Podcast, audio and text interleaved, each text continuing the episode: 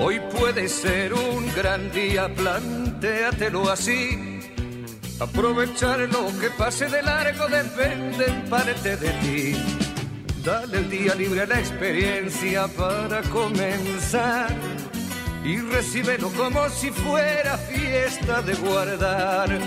No consientas que se esfume, asómate y consume la vida granel. Hoy puede ser un gran día, duro con él.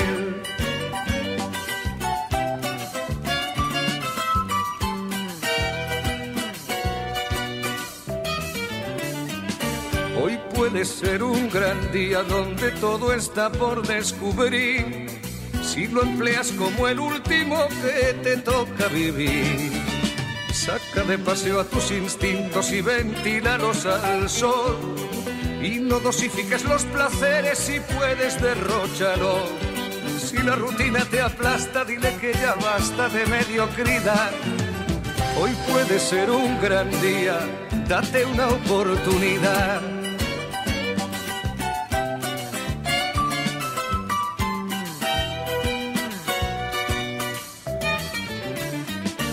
Hoy puede ser un gran día imposible de recuperar.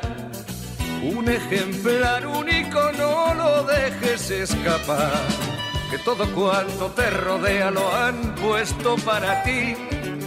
No lo mires desde la ventana y siéntate al festín. Pelea por lo que quieres y no desesperes si algo no anda bien. Hoy puede ser un gran día y mañana también.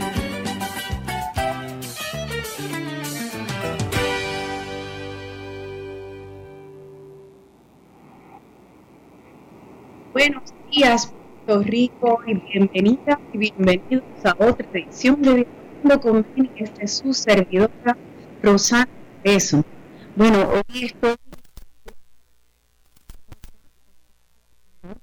pues por la situación del coronavirus nunca he hecho esto, no sé si se está viendo bien allá para la gente que, que lo ven desde Facebook Live. Eh, me alegro mucho que me escuchen por las ondas radiales porque así pueden escuchar la música. Esa canción hoy puede ser un gran día de Serrat. La escogí para, para empezar este domingo de Pascua. Les felicito a todos ustedes y nos felicito a todos nosotros y nosotras por estar eh, de pie y celebrando un, domingo. Es un domingo de resurrección. Es el domingo antes de que mi padre cumpla siete años de fallecido. es el domingo de la pandemia. Es el domingo donde a pesar y por la pandemia y por las muertes y por la situación del mundo, tenemos que afirmar lo que tenemos, lo que siempre hemos tenido y lo que es nuestro futuro. Y eso es la tierra, es la madre tierra. Y esa madre tierra nos da nuestro alimento.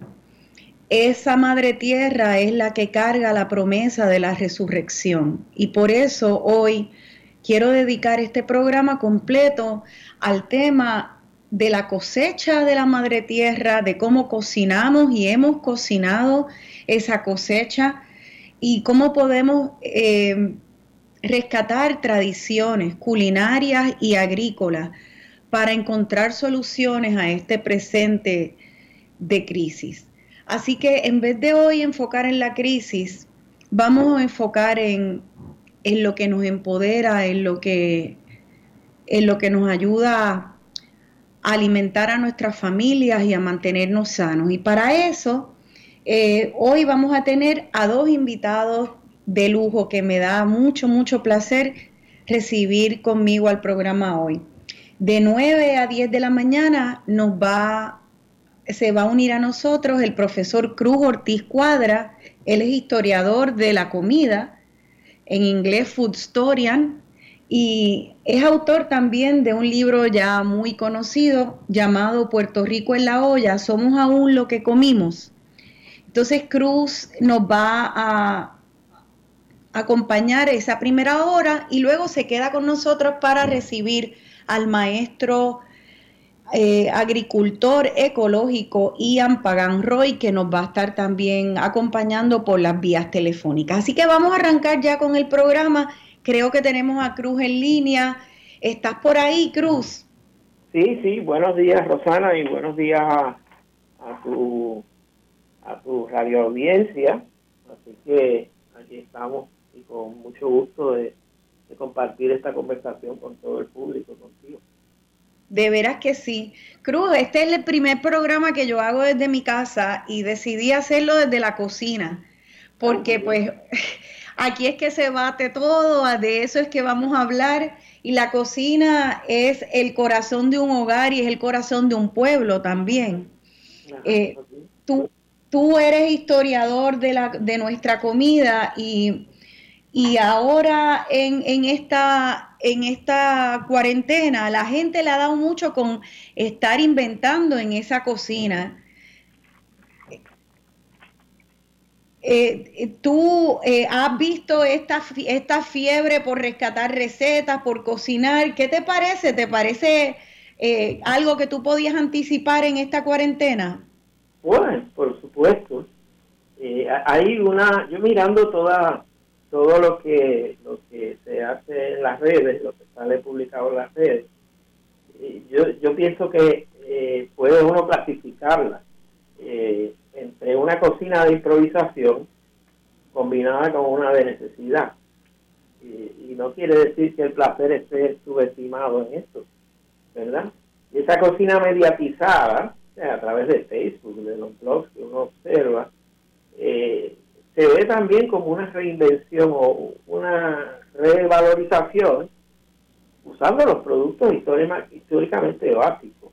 Eh, llama mucho la atención el uso de los tubérculos.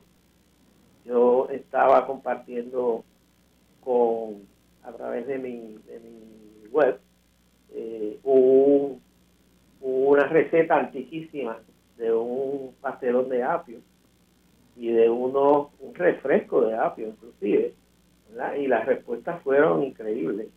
Es decir, que, esta cocina, eh, digamos también de emergencia, eh, tiene como, muestra como un desempolvamiento de esos recetarios básicos, de esa receta de mamá, de esa receta que yo me acuerdo que había hecho eh, mi tía en un momento dado, y siempre basándose también en los ingredientes que están disponibles. Por lo tanto, es una cocina de improvisación para buscarle sentido a este encierro que estamos pasando. Eso es lo que creo que está, ocurriendo en este momento. Sí, y, es algo que, que ancla a, las personas en el hogar, nos da sentido. Eh, al encierro este, ¿verdad? Le da sentido a uno despertarse en la mañana y yo creo que si tenemos un tiesto en un balcón, si tenemos un pedacito de tierra, aunque sea un patio de urbanización, lo estamos empezando a mirar distinto. Yo por lo menos así lo siento y lo he compartido con amistades, pensando qué chévere sería tener más alimentos en mi jardín. Y ese era el caso de no hace tanto tiempo en Puerto Rico, ¿verdad, Cruz? Yo quisiera que, que nos explicaras un poco de esa tradición del, de la finca o el patio a la, a, la, a la casa y a la cocina casera en nuestro país. Sí, eh, eh, vamos, desde hace más de, 50, 60, 70 años eh, hubo un, un, despegue o un alejamiento de, de la persona con la naturaleza es decir, con los frutos que tenía normalmente en, el entorno de su residencia, pudiera ser una pequeña finquita o lo que tenía en el patio. Y esa, esa relación cercana pues se rompe, eh, pienso yo, eh, a partir de eh, inicio de los grandes supermercados en la década del 50, de las grandes migraciones que se producen desde las zonas productoras en el interior de Puerto Rico hacia las ciudades, eh, donde toda esa masa de puertorriqueños y puertorriqueñas que emigraron a los entornos de las ciudades se alejan eh, cada vez más de esa relación con el, con el alimento, con, digamos el ají dulce que tenían sembrado o con la, la palma eh, de coco que tenía en el patio, ¿verdad? Eh, y eso va ocurriendo poco a poco y lentamente en, el tiempo, en la medida en que se va creando una sociedad altamente de consumo y, nos vamos distanciando de esa relación íntima que había anteriormente en épocas preindustriales, ¿verdad?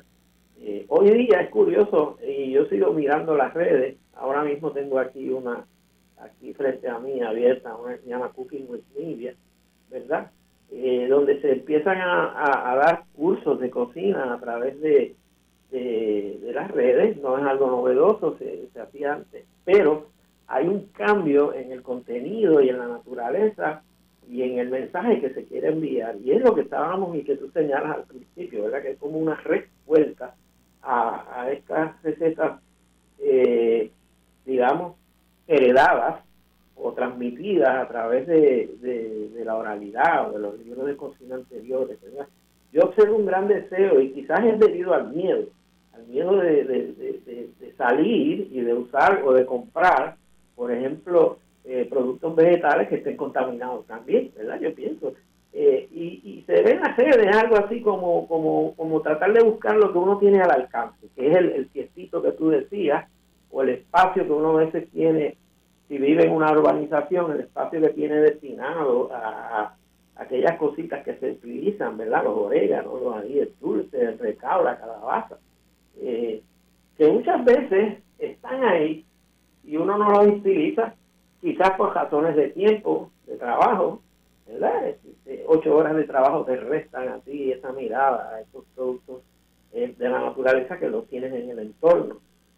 Así que que, eso se está observando, eh, una vuelta al menos, yo diría, eh, de, debido a esa incapacidad repentina, eh, rápida, que nos produjo el, coronavirus, debido al miedo de salir contagiarse, debido yo pienso también al, al miedo a comprar productos cuya cadena tú no conoces, ¿verdad? Sobre todo los vegetales, que están, son altamente susceptibles a la contaminación del virus.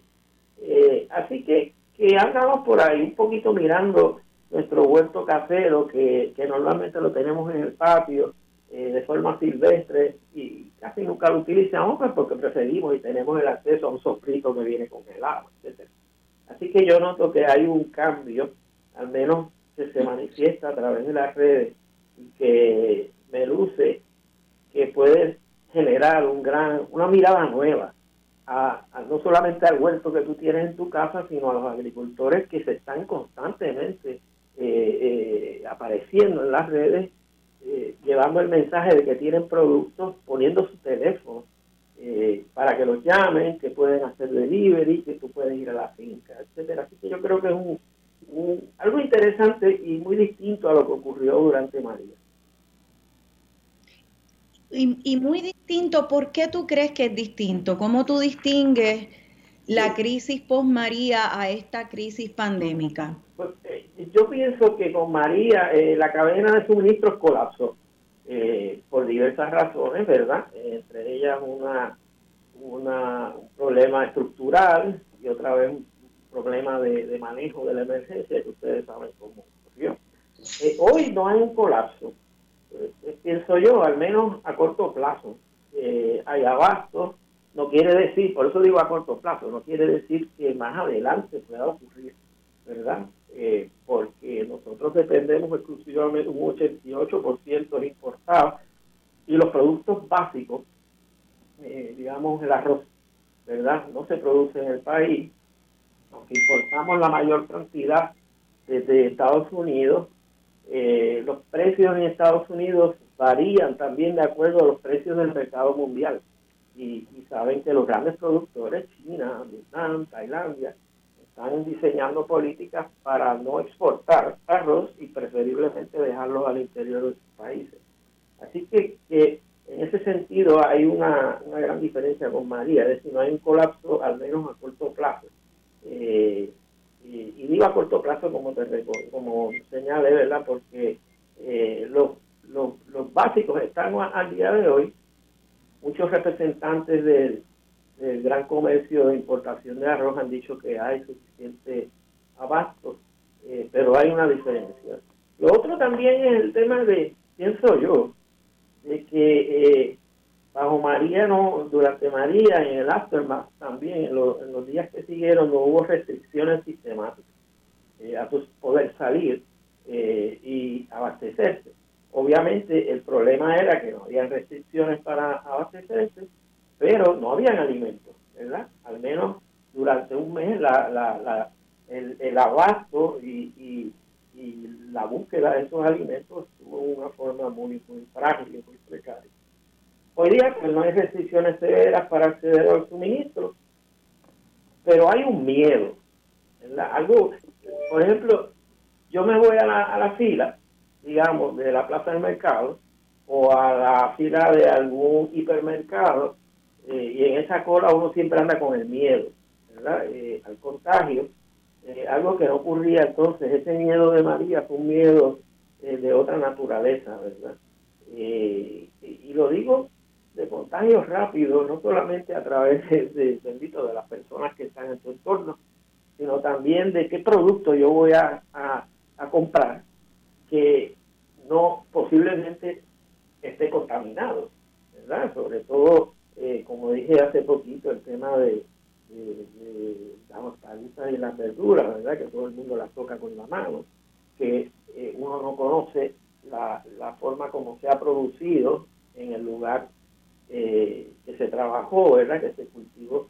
Así que eso, eso eh, muestra una diferencia también con María, ese miedo al contagio rápido que pueda ocurrir en esos espacios públicos donde tú vas a realizar el acto de consumo.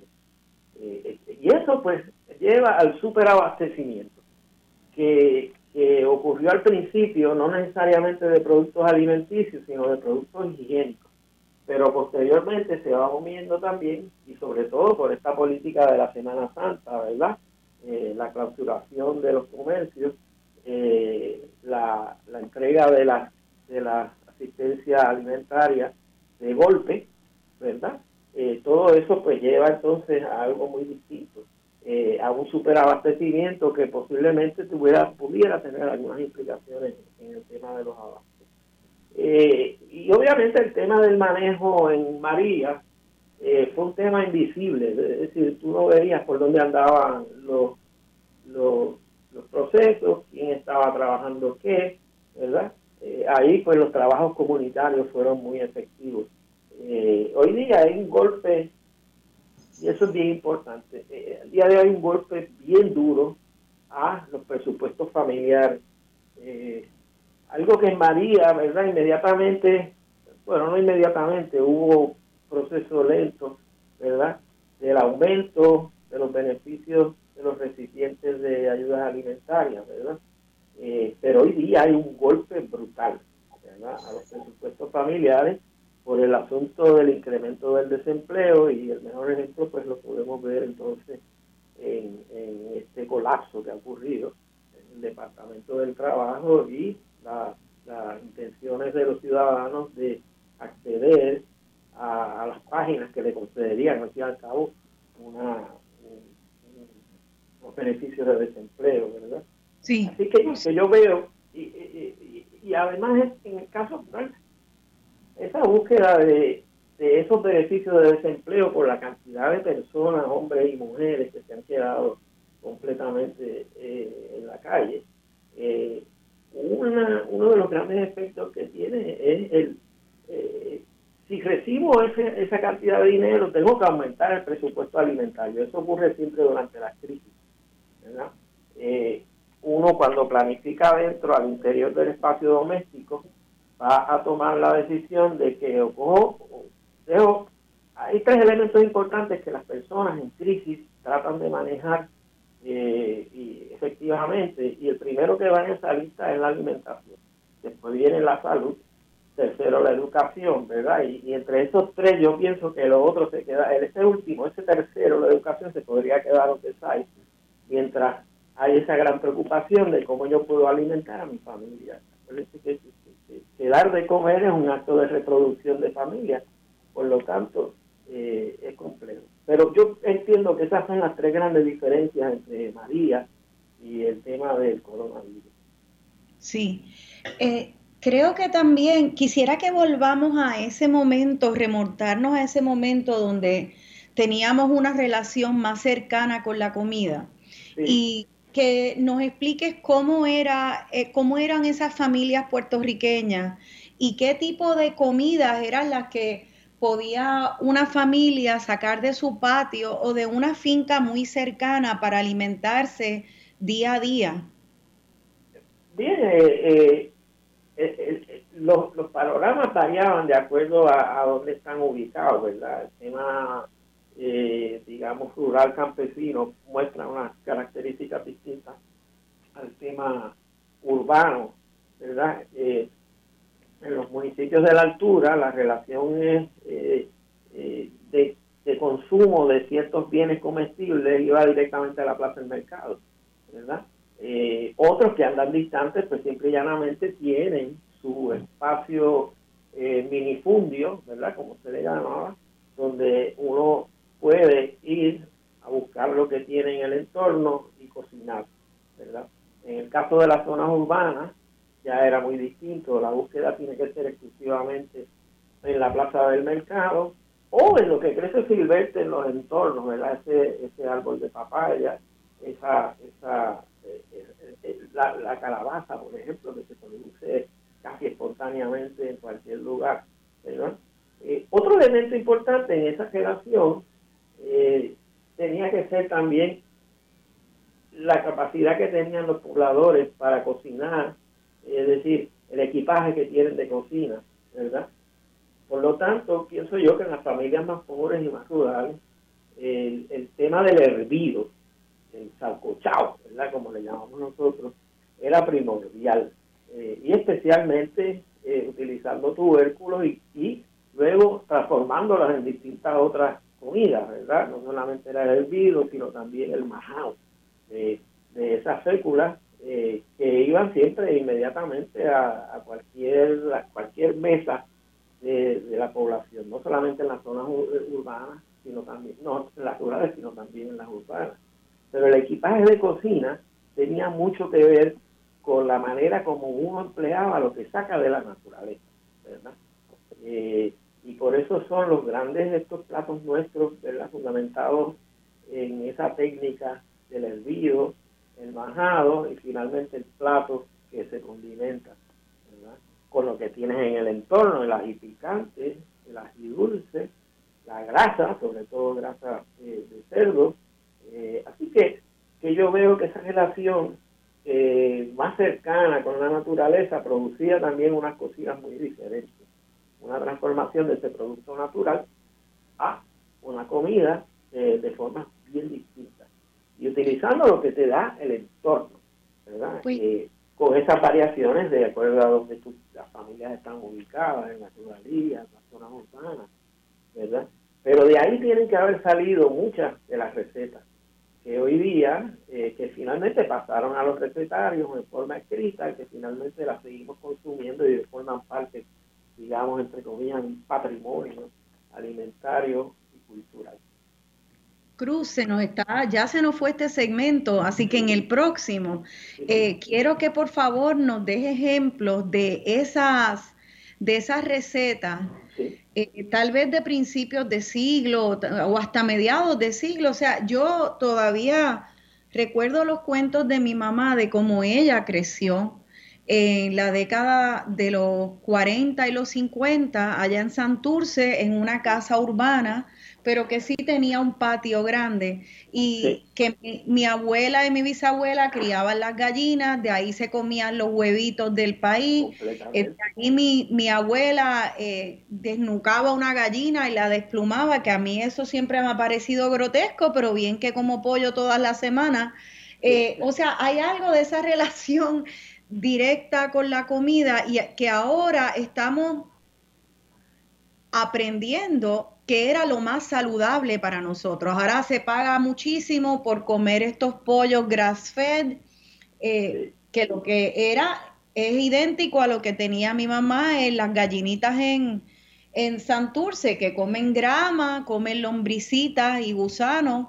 Eh, todo eso que se despreció eh, como, como algo de antaño que en realidad no era higiénico y que, que había maneras más modernas y rápidas de hacer las cosas y resulta que esa alimentación tradicional, como tú dices, más cercana, eh, la comida al hogar, eh, es lo que es más saludable para nuestros cuerpos.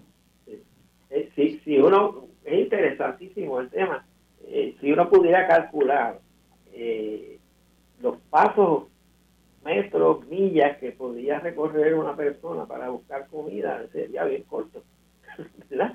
Eh, a diferencia de hoy, que uno tiene que montarse en un automóvil, de, de, qué sé yo, tomar el cajón, etcétera.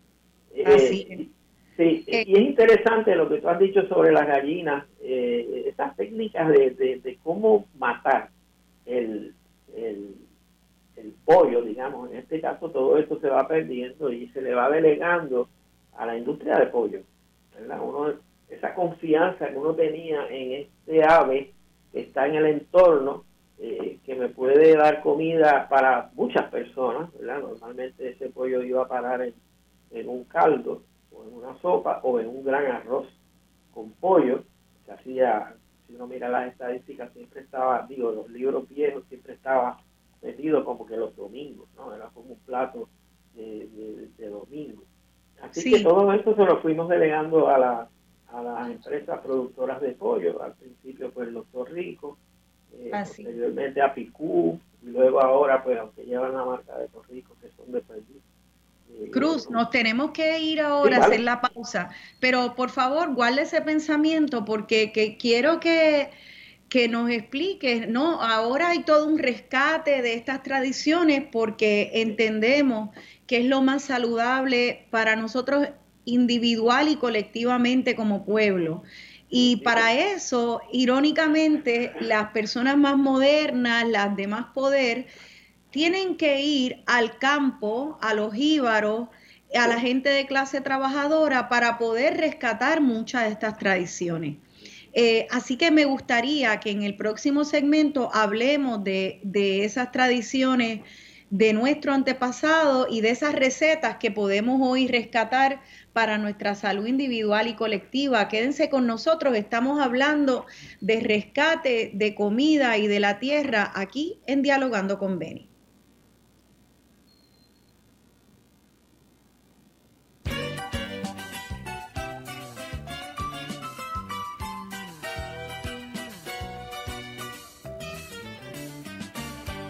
Puede ser un gran día, plantéatelo así Aprovechar lo que pase de largo depende en parte de ti. Esto es Radio Isla 1320, el sentir de Puerto Rico.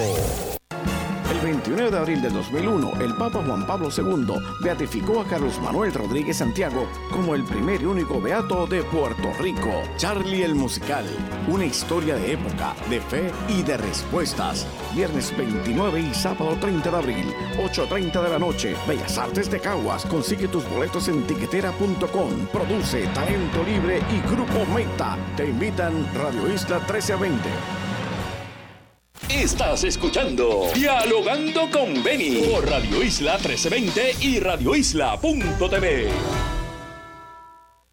Todas las noticias y temas en tendencia se tocan en un análisis como ningún otro. ¿Qué es la que hay? Con Luis Herrero, de lunes a viernes a las 5 de la tarde, solo en Radio Isla 1320. En la vida a veces sentiremos cansancio, miedo, coraje y frustración, pero si queremos ganar esa batalla, es importante que comencemos a pensar que nada es imposible. Arriba ese ánimo, yo voy a ti, vive. Si necesitas ayuda, llama a la línea paz de AMSCA al 1-800-981-0023. 1-800-981-0023. Un mensaje de AMSCA y Radio Isla 1320. Radio Isla 1320. Comunicación Multimedia 360. Encuéntranos en todas las plataformas sociales. Mantente al día con nuestras transmisiones en vivo desde el lugar de la acción en Facebook. Recibe el reporte de la noticia al instante siguiéndonos en Twitter. Y cuando se tiene que ver a todo color, búscanos en Instagram para las últimas imágenes, videos y stories. Llevándole la noticia hasta el boricua en la luna. Radio Isla 1320. El sentir de Puerto Rico.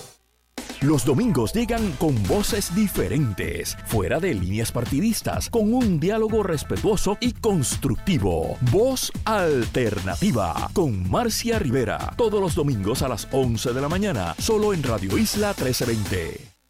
Noticias, entrevistas y análisis en la palma de tu mano. Radio Isla Móvil, descárgala ya.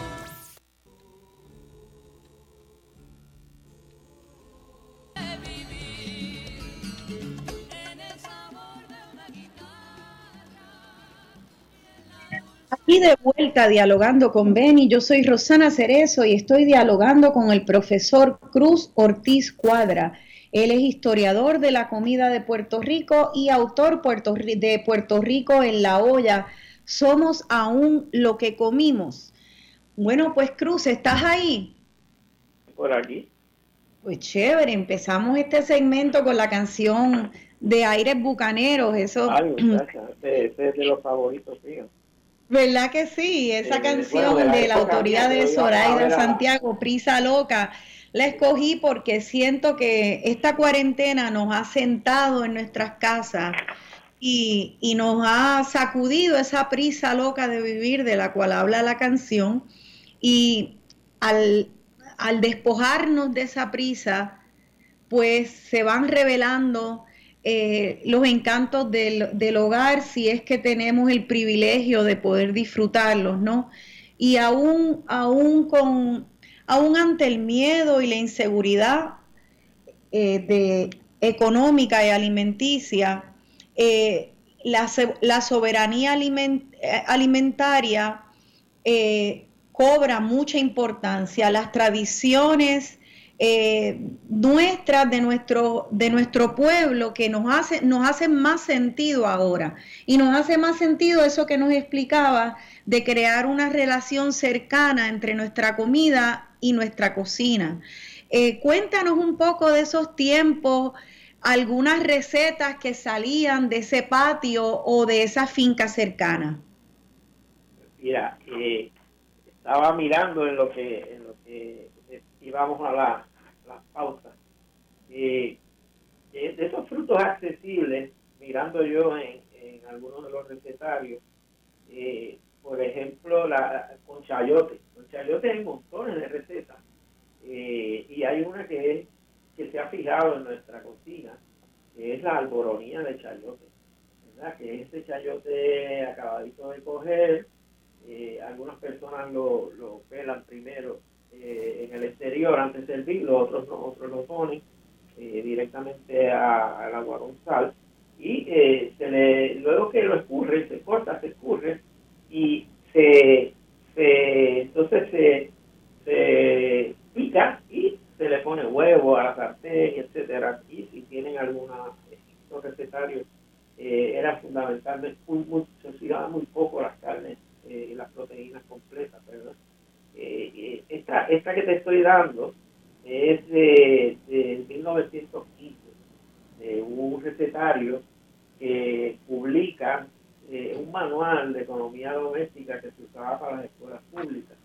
Eh, el programa de, economía doméstica se inicia por esa época de Puerto Rico. Y entonces se hizo un manual para el componente de cocina de los cursos de economía doméstica Igual en este de Ferguson, de, que es la autora, eh, una sopa de arroz, eh, que son muy memorables. Yo recuerdo a mí de pequeño, como marcado, mi abuela las preparaba eh, y obviamente no, ahí teníamos el, el de carbohidratos, pero también esa leche muy muy espesa. Entonces, eh, otros, otros que yo puedo, mira, te voy a dar una hora que es de los comedores escolares del 1922 eh, y estamos aquí en, en, el, en un postre después que se le daba una comida eh, abundante a los estudiantes eh, de las escuelas públicas, pues se cerraba muchas veces con ensalada de guineo, china poco. Es decir, son cosas que están en el entorno, que formaban parte de, de, esa culinaria Cruz, ¿Puedes repetir qué, qué, era? No, no escuché bien guineo. Eh, ensalada de guineo, china y coco, eh, que se usaba en, en, los comedores escolares. Hay un manual de menú para comedores escolares desde 1922 y eh, esa ensalada de guineo, china y coco se repite. hay menú para 30 días, ¿verdad? Y entonces se repite por lo menos en 15 de los postres de los días que de estos 30 días. Igual, eh, esta es una que yo veo del 1948 en el Puerto Rico eh, que es una ensalada de panas de pepita. Nosotros eh, normalmente comemos la, la pepita de pana eh, eh y entonces pelamos y comemos. Esta es una ensalada, obviamente pasa el mismo proceso de, de etcétera, pelar, pero se alinea, ¿verdad? Eh, se le pone eh, vinagre, aceite de oliva, cilantro, según la receta, eh, se sazona, se salpimenta y entonces se sirve, ¿verdad? otras que son, muy frecuentes y que se repiten constantemente desde, desde, el siglo XIX hasta los grandes recetarios de la década del 50, cocina gusto y cocina criolla de Carmen Aboy, se repite siempre el uso del repollo, ¿verdad? que es constante y nosotros producimos bastante repollo al día de hoy, ¿verdad? Eh, y era, se utilizaba mucho el repollo también, no solo para ensalada, sino como ingrediente en sopa, ¿verdad? Eh, por lo tanto, era algo muy accesible, eh, quizás tendría que buscarlo en el mercado algunas personas, pero en la ruralía el repollo se sembraba con mucha frecuencia en, los patios según las estadísticas que hay disponibles. Eh, otra que aparece bastante repetida son los tostones, pero de guineo verde, ¿verdad? Que, que al día de hoy parecen como piezas arqueológicas, pero eh, es muy frecuente también. El pastelón, el uso del apio eh, para hacer majado, el, una que apareció muy rarísima en el 1926, que era ahorita, que es el refresco de, apio, eh, igual una ensalada de apio con eh, una pregunta. Eh, y espérate, antes de hacer la pregunta, ya varias personas me están señalando que no se te oye muy bien. Ah, pues eh, tengo acá el, el, sí. Ok, ahora, mira a ver ahora. Parece que se oye un poco lejano. no sé si está si puedes acercarte un poco al teléfono, pero eh, es interesante que hables de un refresco de apio, porque eso, eh, yo no me, yo me imagino que entonces si la gente tomaba refresco de apio, eh, ahora yo lo oigo y me choca bastante. Quiere decir que nuestro paladar ha cambiado también. Completamente. Estoy tratando de buscar el libro, lo tengo por aquí. Este también aparece en un manual de economía doméstica, que son, son eh, libros que mucha gente cuando empezó a estudiar la historia se echaban para atrás cuando querían estudiar el tema de la, de la cocina puertorriqueña porque no sabían dónde encontrarlo. Pero eh, hay una mirada, yo, yo decidí buscar los manuales de economía doméstica. Por ahí, déjame buscar. Este tiene apio hervido, apio al vapor, apio al horno. También hay apio, estaban comentando y una amiga de Facebook, Ana Alvarado, hizo referencia a un artículo de la amiga y autora Vanessa Vilches de una boronía de apio con, con bacalao. Eh, estoy viendo mucha gente en Facebook que ponen fotos de, de distintas viandas hermosas que han encontrado eh, las viandas, ahorita le voy a preguntar a Ian si es algo que se puede cultivar desde la casa, que tú sepas, eh, las viandas, la gente las está cultivando más, eh, ¿hay, ¿hay un regreso a la vianda? Eh, yo pienso que sí, y, amén de que eh, hay una nueva tendencia muy, muy pronunciada y muy visible al veganismo. Eh, y en estas tendencias los tubérculos nuestros juegan un papel bien importante. Así que sí, igual, eh, sí, hay, hay la batata, por ejemplo, tú la puedes poner en un macetero grande y ella te va a dar fruto. Eh, pero mira, acabo de encontrar la receta por aquí eh, y dice Arracacha Beverage, el nombre el nombre de apio original es Arracacha, originario del Perú, de la zona andina, y se fue moviendo por toda la parte noroccidental de, de Sudamérica y con las migraciones indígenas precolombinas, pues se fue introduciendo al Caribe. Así que cuando llegan los españoles a, a estas ya los indígenas comían eh, ¿verdad? Eh, y luego pues se le dio el nombre de apio eh, por los españoles, porque le parecía algo similar en la hoja. Entonces dice, eh, este después de limpiarla y guayarla, eh, la cáscara y guayaba, la y arracacha, había que majarla muy bien en agua. Y entonces aquí viene la operación crítica que era eh, colarla eh, en un pasapure, aunque aquí este libro es del 1926, se pone un cheesecloth para exprimirla, ¿verdad? Y sacar entonces... Una tela, sí, cheesecloth no sé cómo se traduce. Eh, papel, no, no es papel de traza, eh, es una, una tela que se utilizaba y se utiliza todavía para prensar, eh, por ejemplo, cuando uno quiere hacer leche de coco, pero no se la, de pronto no sé la traducción exacta. Y finalmente, pues se, se, se echaba, ¿verdad?, sobre eh, hielo picado y se servía. Interesante, Cruz. Yo creo que, que lo que me lo que me hace pensar ese refresco de apio es eh, las múltiples maneras de usar un mismo producto agrícola que tenían nuestros antepasados. Yo en estos días, en esto del rescate del conocimiento, por ejemplo, estaba mirando la China, me exprimí unas chinitas para hacer un jugo y de repente pensé, ¿por qué yo estoy botando esta cáscara? Me puse a buscar y encontré cómo hacer insecticida con la cáscara, cómo hacer eh, eh, polvo de la cáscara de naranja para usarla luego en postre y en teces. Y yo creo que eso, esa, ese conocimiento viene de, nuestros antepasados que de una, un mismo producto sacaban muchos usos y a veces esos múltiples usos no es tan extraños como puede ser que e, ese refresco de apio, ¿no? Sí, pues no, por ejemplo, volviendo al tema de este libro, eh, hay una, una, dos, tres, cuatro, cinco, seis, siete, ocho, nueve,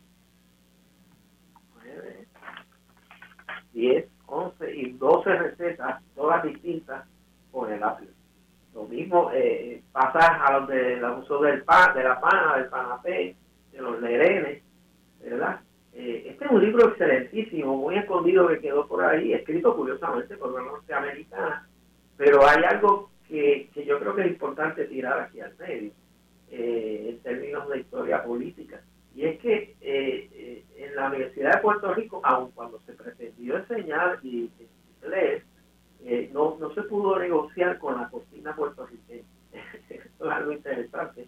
Es decir, estas norteamericanas que ya venían con una agenda educativa que era natural en ese momento eh, histórico, colonial, y eh, se dieron cuenta que había una cocina ya establecida, eh, transmitida de esas sabidurías agrícolas, culinarias que venían del siglo XIX y desde antes. Así que empezaron a publicar recetarios que se usaban como manuales en las las clases de economía doméstica, es una forma de seguir adelantando eh, poco a poco esa cocina puertorriqueña que al día de hoy la hemos empezado a redescubrir. Yo creo que eso es muy importante. Cruz, una pregunta. Yo creo que, que lo que para mí guarda mucho valor de, de lo que tú estás explicando, por ejemplo, los múltiples usos del apio, 12 recetas de apio. Uno pensaría tal vez contra si yo crezco apio en mi patio o batata, pues me voy a cansar siempre de comer lo mismo tal vez la oferta local no es tan amplia como yo quisiera tener aventuras culinarias. Eh, y lo que, lo que tú explicas es que con lo que produce nuestra tierra se pueden tener muchas experiencias eh, en la cocina distintas. O sea, por el mero hecho de que tienes apio, no quiere decir que vas a comer siempre apio hervido y solo apio hervido, ¿verdad? Se puede hacer de múltiples maneras. Es correcto. Y eh, volviendo al tema de, productos históricos y la mediatización a través de las redes sociales, es interesante también cómo las personas a través de esta cocina doméstica, digamos, de encierro, eh, si se le podemos definir así, también está llevando y tratando de educarse sobre ese producto, ¿verdad? Eh, que yo creo que eso es bien importante, porque eso puede dar una nueva mirada a, la agricultura de Puerto Rico, eh, que son productos que se han cultivado históricamente, que se consumen históricamente, y que eh, al día de hoy se están migrando de otra manera, y es interesantísimo verlo en las redes, ¿verdad? Incluso hay una, una gran debate, debate no, una gran conversación, creo que en un momento fuera de de audio, estuvimos hablando de, la arqueología botánica, que tan de moda también, y que eh, hay un puertorriqueño que ha generado unos grandes conocimientos eh, de, otros productos que creíamos que no existían en nuestra agricultura en la época anterior al descubrimiento de Puerto Rico y que eh, están muy presentes y es interesante porque en esa pedagogía de ir buscando dónde se producen, cuáles son las cualidades. Toda la gente que está metida en Facebook y que siguen esa pista están educándose. Yo creo que eso nos puede abrir una ventana a, a, tener una conciencia sobre esos productos y obviamente de ahí pasar y saltar al consumo de esos productos. Cruz, si tú fueras a, a rescatar alguna algunas recetas, dos o tres recetas eh, de esas que tú en tus estudios de, recetas eh, más de mediados de siglo o antiguas incluso, has encontrado que sabes que están en desuso, ¿cuáles tú destacarías? ¿Cuáles tú dirías en estos tiempos que, que cobrarían vigencia y que vale la pena explorar? Pues mira, yo eh, había hecho una lista antes de ponernos en conversación eh, de los frutos accesibles, eh, aunque no creo, yo no sé si pasó ya la temporada, eh, hay dos que yo siempre, por ejemplo, eh, unos caquitos de guayaba, rellenos de requesón, de queso del país que se está usando y que se está vendiendo muy bien, y que está delicioso, y hecho bajo unos estándares de calidad tremendos, con manito estado por encima. O sea, ahí tú tienes una combinación que ese postre en cualquier restaurante eh, de comida puertorriqueña eh, generaría entonces un descubrimiento de cómo uno puede trabajar cosas tan simples como la guayaba, eh, que también es prehispánica. Al momento del descubrimiento de América, los taínos y el Caribe entero con la guayaba, ¿verdad? ese es uno. El otro que yo siempre he quedado fascinado con él, y lo hago hace rato, es el funche. El, funche. El funche es, Yo lo que trato es de hacerlo un poco más líquido. No le añado leche de coco porque eh, la harina de maíz es, dulzona, ¿verdad? ¿Puedes eh, explicar lo que es el funche para aquellos que no sepan? Bueno, el funche, el funche es una, una eh, oleada, casi una poleada, es decir, un, una sopa espesa, ¿verdad? Eh, que se hace con, harina de maíz y que en la historia nuestra se le podrían añadir muchísimos otros ingredientes eh, y todavía eh, se le añaden otros ingredientes. El funche, la palabra viene de, del ticongo, de, de, unas etnias angoleñas, ¿verdad? con una lengua muy particular, el ticongo y otra lengua del por ahí viene la palabra Funchi, con N al principio, Funchi, ¿verdad? Eh, que quería decir aquellas cosas majadas, ¿verdad? Molidas y utilizadas con un líquido para comer. Eh, y de ahí, pues claro, pasó también a, a, Cuba como un fufu, ¿verdad? Eh, que nosotros no comemos tanto fufu, pero hacemos un fongo. Pero es una palabra de origen africano, occidental, y que con el comercio esclavista y la instalación aquí de africanos traídos como esclavos a, trabajar en las antilas azucareras ante todo, se, le, se comenzó a hacer, pero ante todo con harina de maíz, no con harinas de féculas que eran muy conocidas también en África, por ejemplo la de llame, Así que se instaló poco a poco. Es curioso que hacia mediados del, del 1800 eh, en una hacienda azucarera eh, normal, en el caso de, este específicamente en Guaynao, se le daba a los esclavos una libra de funche eh, al día, o sea que eso es un montón, ¿verdad? y entonces a estos funches históricos, a los más viejos de plantación, azucarera esclava, se les añadían porciones grasas para complementar entonces las proteínas, ¿verdad? Carne salada, bacalao, eh, etc. En la Segunda Guerra Mundial eh, escaseó muchísimo eh, el arroz, así que el funche se utilizó como sustituto del arroz, ¿verdad? Y se le añadían distintas cosas, elementos, habichuelas, eh, carnes, grasa, eh, bacalao, y entonces le llamaron el, segundo frente, ¿verdad? Puesto que el primer frente era en una guerra y acá, para defenderse del racionamiento del arroz, pues le llamaron al fuche el segundo frente. Es decir, que es una combinación de harina de maíz batida ¿eh? a mano, a mano, digo, harina de maíz podía ponerse directamente del maíz, eh, como ocurría en el siglo XIX, o ya cuando empieza a llegar eh, constantemente la harina de maíz ya molida en el mercado internacional, pues se le añade algún líquido se bate, se bate, se bate, eh, un líquido caliente, ¿verdad? Se bate, se bate y se sirve. Eh, así que la puedes hacer de, distintas maneras. Eh, la importancia del punche ha sido de tal naturaleza que en los libros de cocina de la diáspora le han llegado a llamar hasta Puerto Rico polenta. Así que yo creo que polenta. Eso yo te iba a preguntar, que si el, el funche eh, sabía a polenta, que la polenta creo que es italiana.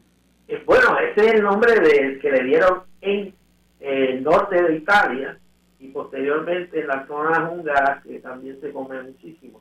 Pero no es de origen italiano. El, el, primero que Italia no tenía maíz, el maíz le llegó de América y, también era un, plato de resistencia, es decir, de, de campesinos pobres están necesitados de grasa. Acuérdate que el maíz molido, el, la harina de maíz, tiene grasa también, tiene aceite. ¿verdad? Sí. Eh, y se utilizaba mucho en Italia, en el norte de Italia, en el Piamonte, se usaba mucho eh, para en, el invierno, ¿verdad? Para calentar, para generar este, energía y combatir un el. Cruz, ya nos quedamos sin tiempo en este segmento, se va bien rápido. Antes de cerrar el segmento, eh, quisiera que le dijeras a los radioescuchas dónde pueden conseguir estas recetas que tú estás rescatando, si tienes una página y dónde pueden ir a, a buscarla. Sí, yo tengo una página eh, que la pueden conseguir en www.thefoodstoria, es corridito así, thefoodstoria.com. Y en el área de los blogs. ¿Y tienes una página también en Facebook? Eh, sí, tengo en Facebook que es facebook.com diagonal de Ok, Foodstorian, vamos para, para deletrearlo, es F-O-O-D como comida en inglés y después Storian como de historiador, Foodstorian, F-O-O-D-S. T de Tato O R I A N. Yo luego pongo un enlace en mi página pero es, es, la, es como la combinación de historiador y comida en inglés, Foodstorian, y allí pues van a poder encontrar algunas recetas rescatadas de nuestras tradiciones, ¿verdad, Cruz? Sí, amén de que, de que hay otras, eh, hay otras, otros servicios que yo ofrezco también, eh, de, digamos, conferencias, asesoría, diseño de menú, que estamos trabajando con varios restaurantes eh, excelente, excelente. Bueno, por ahora, eh, Cruz, nos tenemos que ir para la pausa porque si no me nos cortan de cantazo. Pero por favor, quédate con nosotros que vamos a recibir a Ian Pagan Roy en el próximo segmento y me gustaría que, que juntemos el tema entonces de la agricultura y la cosecha del país y las recetas. Así que quédense con nosotros, estamos en Dialogando con Beni.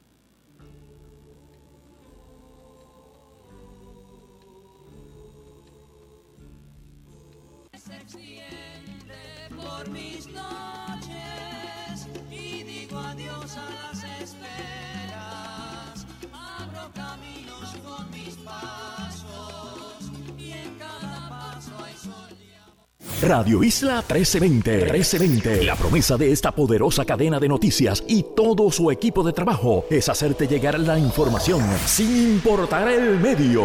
WSKN 1320 San Juan, WKJB 710 Mayagüez, WDEP 1490 Ponce, WLEY 1080 Calle, WKFE 1550 Yauco, WABA 850 Guadilla, WMSW 1120 Atillo, WALO 1240 Humacao, WL RP 1460 San Sebastián y en el 93.5 FM Mayagüez. Busca el video en vivo de nuestra transmisión 24/7 en la página de radioisla.tv y en la aplicación Radio Isla móvil. Descarga la hora. Somos Radio Isla 1320, el sentir de Puerto Rico. Sintoniza Radio Isla 1320 AM y o radioisla.tv. A los 16 morí en un accidente de auto. A los 54 me convertí en abuelo. A los 31 fundé mi propio negocio. A los 43 le di la vuelta al mundo. A los 29 fui padre por primera vez. Cuando donas tus órganos, vives más allá de tu vida. Lifelink de Puerto Rico. Regístrate como donante en donavidapuertorico.org. Quieres sentirte importante, quieres ser parte de algo más grande, algo que importa y que puede ayudar a cambiar las cosas. Quieres sentir que perteneces al lugar donde estás. Nosotros también nos sentimos así y por eso hicimos algo al respecto. No somos solo soldados de la Guardia Nacional del Ejército, somos gente normal como tú. Y juntos podemos hacer la diferencia. Asume tu legado. Visita nationalguard.com para obtener más información. Patrocinado por la Guardia Nacional del Ejército de Estados Unidos, Puerto Rico. Transmitido por la Asociación de Emisoras de Radio de Puerto Rico y esta estación. Síganos en Facebook. Facebook Radio Isla TV.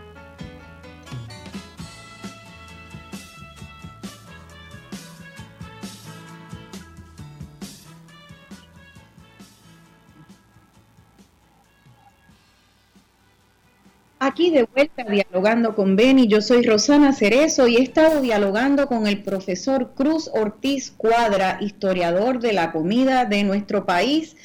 Eh, y bueno, esa canción, Ni poco ni demasiado, eh, de Alberto Cortés, la cogí porque hoy, domingo de, Pascua, pues quiero eh, tener, eh, hacer una reflexión esperanzadora sobre nuestro presente. Y creo que esa canción siempre me ha gustado porque nos hace ver que hay veces que creemos que avanzamos porque vamos rápido. Eso pasó con la modernidad. Y, la canción dice, no siempre se gana distancia, gana distancia quien más camina. Creo que con la tecnología, eh, con la industrialización, vinieron muchas cosas buenas y se dejaron atrás muchas cosas buenas sustituidas por eh, unos nuevos hábitos y unos nuevos alimentos tóxicos. Eh, ese rescate de, las tradiciones más lentas, más sabias eh, más saludables para el planeta y para nosotros. Es lo que muchos jóvenes eh, agricultores ecológicos están rescatando en nuestra tierra. Agricultores, mujeres y hombres, viejos, medianitos, jóvenes, que están encontrando en la sabiduría jíbara unas soluciones para nuestro presente y un futuro amenazado por el cambio climático. Hoy me da mucho placer recibir en el programa al maestro de Agricultura Ecológica, fundador y director del proyecto El Josco Bravo, Ian Pagán Roy. Buenos días, Ian, ¿estás con nosotros? Buen día, saludos, aquí estoy. Qué bueno escucharte y se te oye bien, me alegro. ¿Desde dónde nos llamas? Pues mira, te estoy llamando desde la propia finca. Estuve aquí haciendo unas cositas eh, por la mañana y, pues lamentablemente como dependo del internet y el internet está mala en estos días, pues no pude escuchar todo la sección anterior, pero pude agarrar algunas cositas. Ah, qué chévere. Y creo que todavía está Cruz Ortiz Cuadra con nosotros en la otra línea. Cruz, ¿estás ahí? Sí, saludos a Ian. Saludos. Yo le puse el otro día el guerrero de la coa. Sí, tremendo. Pues Ian, nosotros estamos hablando con Cruz eh, de el hecho de que ahora que estamos todos en cuarentena, eh, con esta situación muy distinta a la situación post María, donde el mundo entero eh, está afectado por esta pandemia y ya no podemos buscar afuera a que vengan a mandarnos cajas y cajas de alimentos. Eh, los Estados Unidos y el mundo está pasando por lo mismo y si teníamos esa esperanza de que vinieran de afuera a salvarnos, sabemos que afuera están hasta peor que adentro. Eh, de repente la soberanía alimentaria se vuelve urgente y lógica.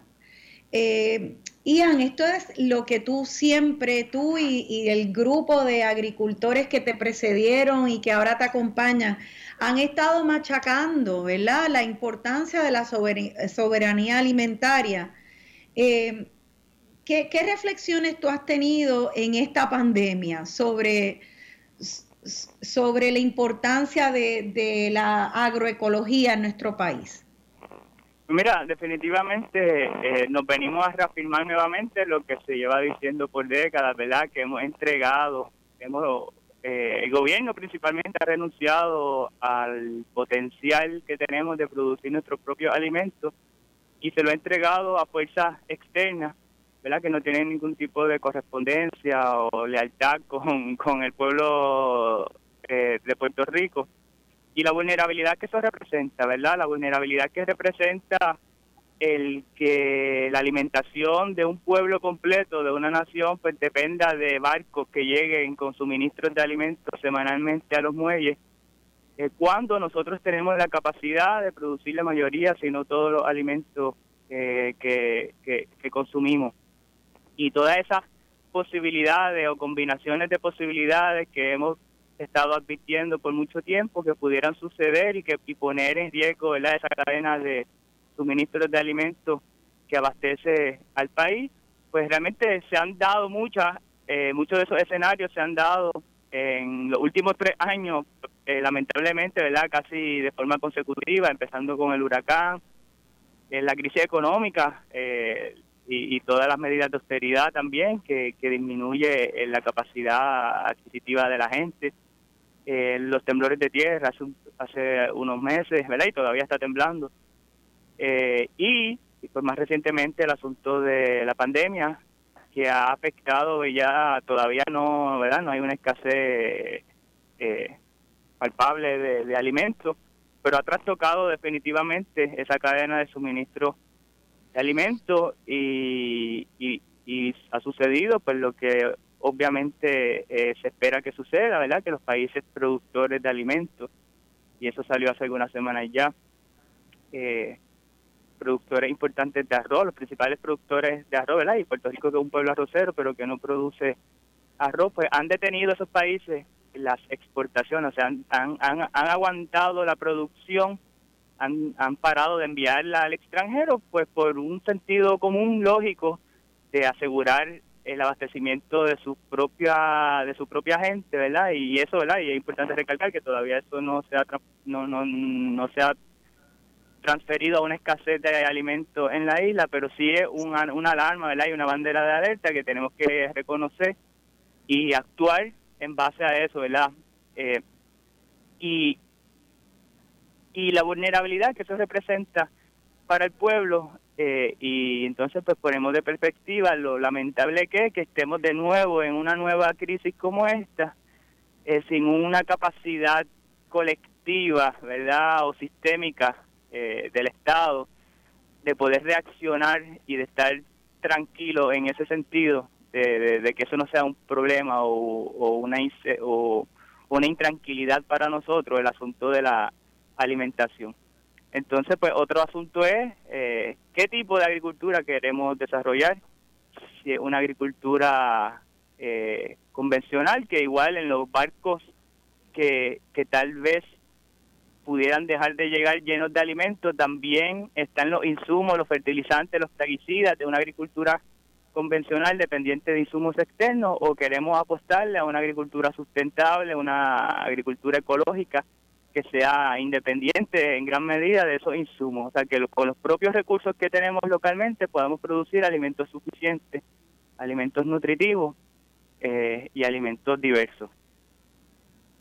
Yo, Ian, hay, hay par de, eh, de comentarios que vienen desde la oficialidad del gobierno, de distintos jefes de agencia, eh, que que quisiera que, tú comentaras. Por ejemplo, eh, recientemente el secretario de Desarrollo Económico eh, hizo una aseveración de que el 82% de lo que consumimos es, es importado porque somos una isla. O sea, la causa de que importemos 82% de lo que comemos es el hecho de ser isla.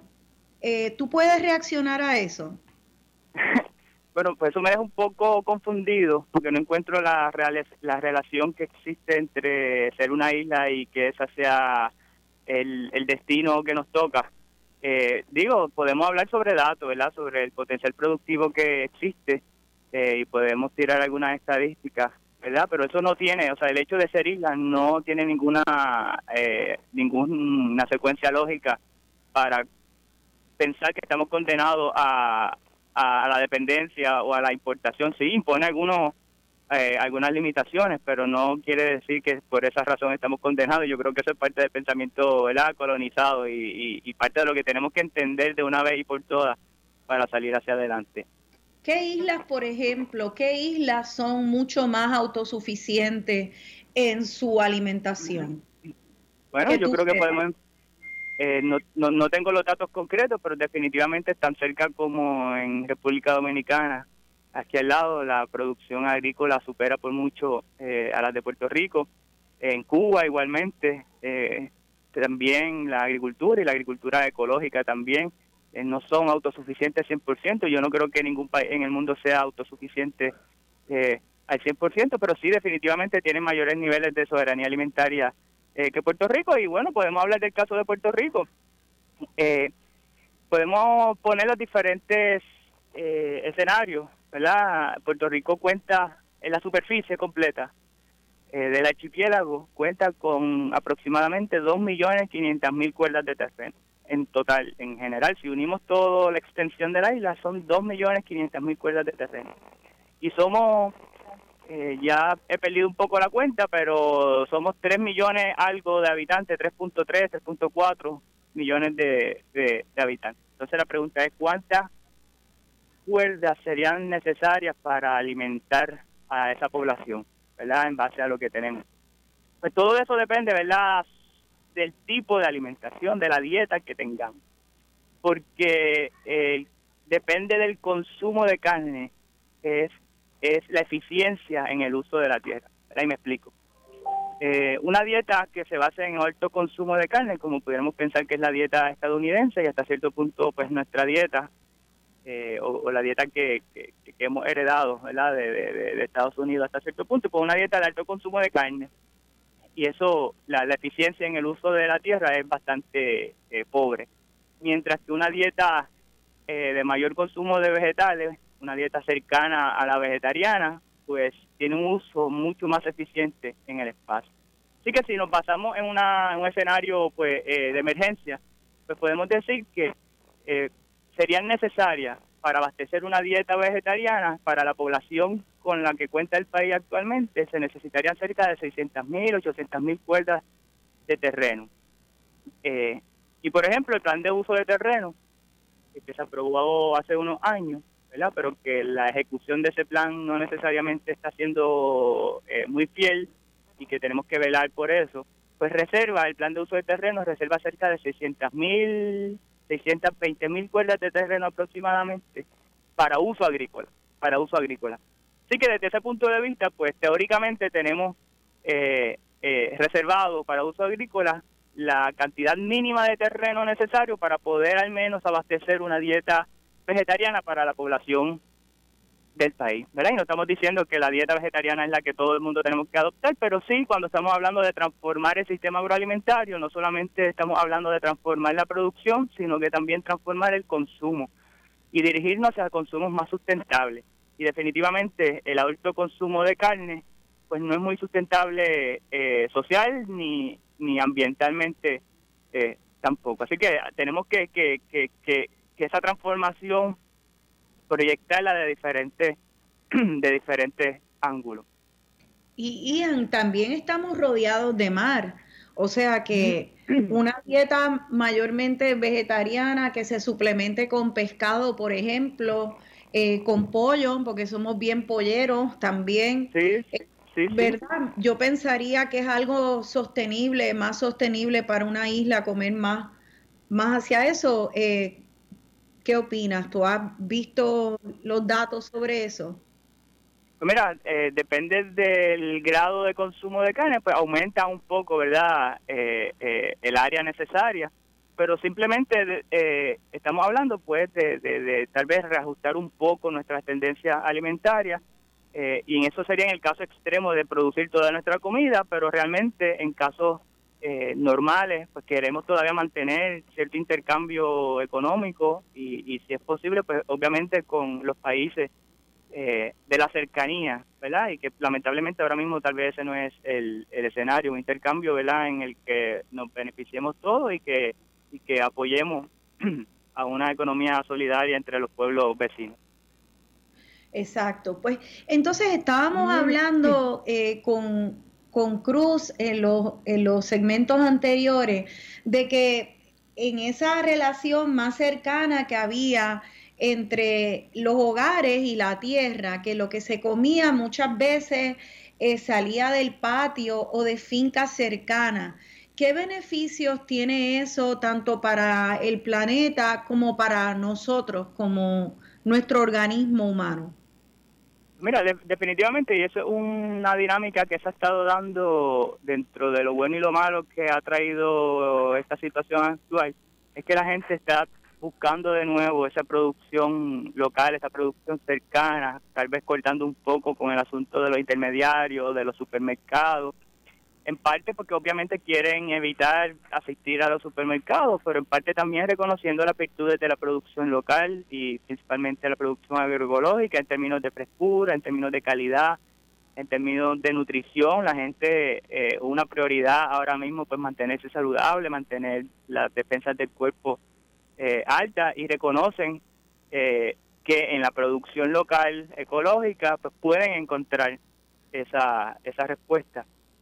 Eh, y definitivamente, eh, en la medida que tu plato de comida se acerca a la tierra, se resuelven gran parte de, los retos y gran parte de los problemas del sistema agroalimentario hasta el extremo.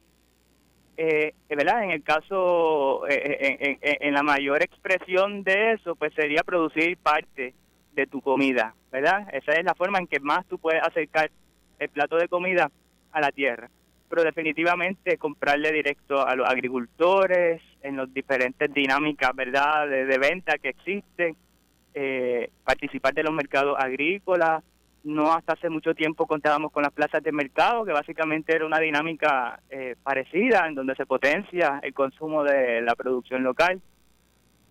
Eh, la huella de carbono que, que, existe eh, en relación a, a, transportar esos alimentos desde lugares tan lejanos. En Puerto Rico el principal productor de alimentos para nuestra dieta es Estados Unidos y en segundo lugar es China. China está a más de 10.000 millas de distancia, por lo tanto es combustible que se tiene que quemar para poder traer esos alimentos y son semanas de viaje que esos alimentos están en barco. Increíble. Hasta llegar a Puerto Rico. Increíble que nosotros no estemos primeros en esa lista. Hemos estado primeros en la lista de los de las fuentes de, de alimento para nosotros mismos en la isla en algún momento de nuestra historia.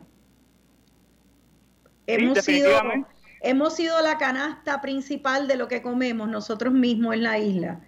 Hasta hace básicamente 40, 50 años en Puerto Rico se producía cerca del 60 y pico por ciento de los alimentos eh, que consumíamos, ¿verdad? Y eso es completamente posible. Eh, hace hace una semana eh, publiqué una columna en, en uno de los periódicos del país en donde estaba haciendo un cálculo básicamente eh, del, del potencial productivo que tenemos y que tiene la agroecología y estaba basado en la, por ejemplo, en las importaciones de hortalizas, basándonos en la producción de hortalizas, que ahí se incluyen los vegetales, los farináceos, las frutas. Eh, basado en la producción que hemos tenido nosotros en la finca, en la producción agroecológica en el Josco Bravo, nosotros en el año 2019, en una cuerda de terreno, en una cuerda de terreno eh, logramos producir 17.500 libras de hortalizas, en solamente una cuerda de terreno, 17.500 libras de hortalizas. Wow.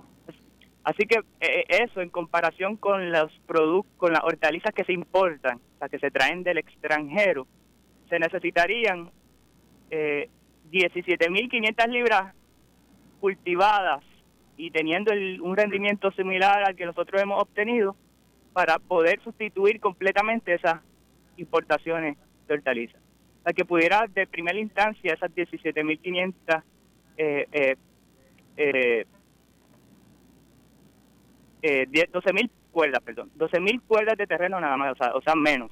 12.000 cuerdas de terreno se necesitarían para sustituir esas eh, importaciones eh, y que eso pudiera tal vez parecer un número grande, pero cuando lo vemos en términos generales, en el que por ejemplo hay eh, hay 600.000 cuerdas de terrenos reservados para uso agrícola, pues vemos que no necesariamente eso es tanto eh, terreno. Cuando vemos, por ejemplo, que, el, que la reserva del Valle de Lajas es incluso más grande que eso, tiene más de 12.000 cuerdas eh, de terreno. Eh, y si lo vemos de otra forma, o sea, si esas 12.000 cuerdas de terreno que necesitarían ser cultivadas de forma agroecológica para sustituir todas las importaciones, lo viéramos en términos de 2.500 fincas de 5 cuerdas cada una, distribuidas a través de todo el archipiélago, distribuidas a través de todo el territorio nacional, eh, pues eso representaría no solamente eh, una eh, un despertar económico para las comunidades rurales, representaría una calidad de vida, un buen vivir para las familias, eh, sino que en términos, en momentos de emergencia esas fincas se convertirían en oasis, en, en, esa primera línea de abastecimiento de las propias comunidades. Así que es totalmente posible, eso en el caso de la producción de hortalizas, ¿verdad? Un plan que potencie el, el, cultivo de esas 2.500 fincas de cinco cuerdas cada una eh, alrededor de toda la isla, pues básicamente ya tacharíamos ese renglón de la producción de hortalizas a nivel mundial y esto es eh, a nivel nacional y esto sería en términos de producción agroecológica, entendiendo que una agricultura sana que preserva, conserva el medio ambiente y que es en su mayoría eh, independiente, ¿verdad? Y autónoma de insumos que vengan del extranjero. Eso es excelente. Eh, Ian, eh, antes de acabar este segmento, porque en el próximo quiero que pasemos a que nos deje una lista de, esos productos que podemos cosechar aquí en Puerto Rico, que eh, hay desde las hortalizas, el pescado, los pollos, la sal, eh, hay arroz, hay maíz. Yo quisiera que luego nos den una lista eh, desde tu conocimiento de lo que nosotros podemos producir. Pero antes de cerrar, quisiera que me expliques cuál es la importancia de los pequeños y medianos agricultores y si eh, porque mucho, el secretario de, Agricultura hace poco comentó que los pequeños agricultores no podían alimentar un pueblo. Eso eh, es, estadísticamente correcto o cuál es tu opinión en cuanto a eso? Digo, no, no es mi opinión, ¿verdad? Son los datos, ¿verdad? Y lamentablemente hay muchos mitos y tabúes en relación a eso, en donde creemos, incluso pues a nivel académico, eh, muchos gobiernos, la política pública está dirigida a promover esa agricultura de la gran escala, de las muchas cuerdas de terreno, del monocultivo, cuando los datos reales eh, apuntan a que la mayor parte de la producción mundial de alimentos, o sea, quien produce los alimentos que llegan a la mesa de, la población mundial, es el, de la pequeña agricultura, de los pequeños eh, agricultores eh, y agricultoras del mundo. Y esto es generado del grupo ETC, ¿verdad? que es un grupo científico que se dedica a hacer este tipo de investigaciones. Ellos establecen que el 70% de la producción que llega a las mesas de la gente es producida por la pequeña agricultura, mientras que el 30% de esos alimentos sí es producida por la agricultura de la, de la, de la gran escala. Cuando esos pequeños agricultores que producen el 70% solamente controlan el 25% de las tierras y de los recursos productivos.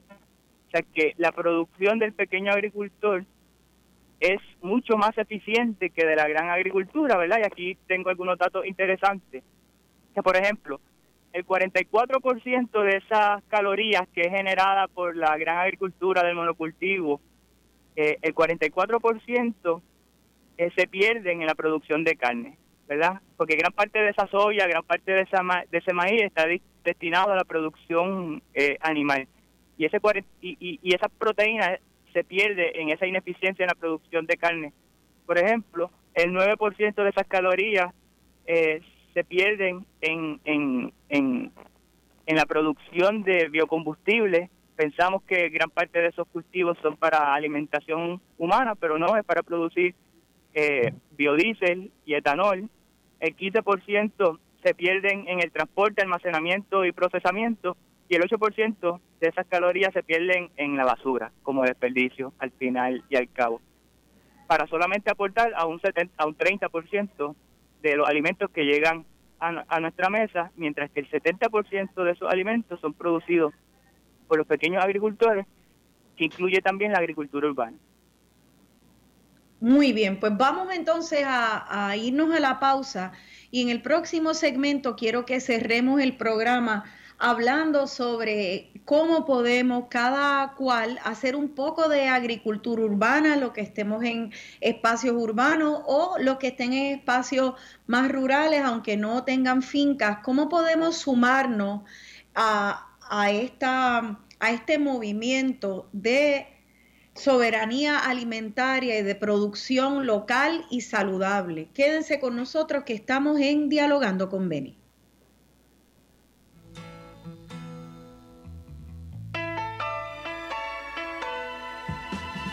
Siempre gana distancia el hombre que más camina, a veces por ignorancia, andar se vuelve rutina, no por gastar los zapatos.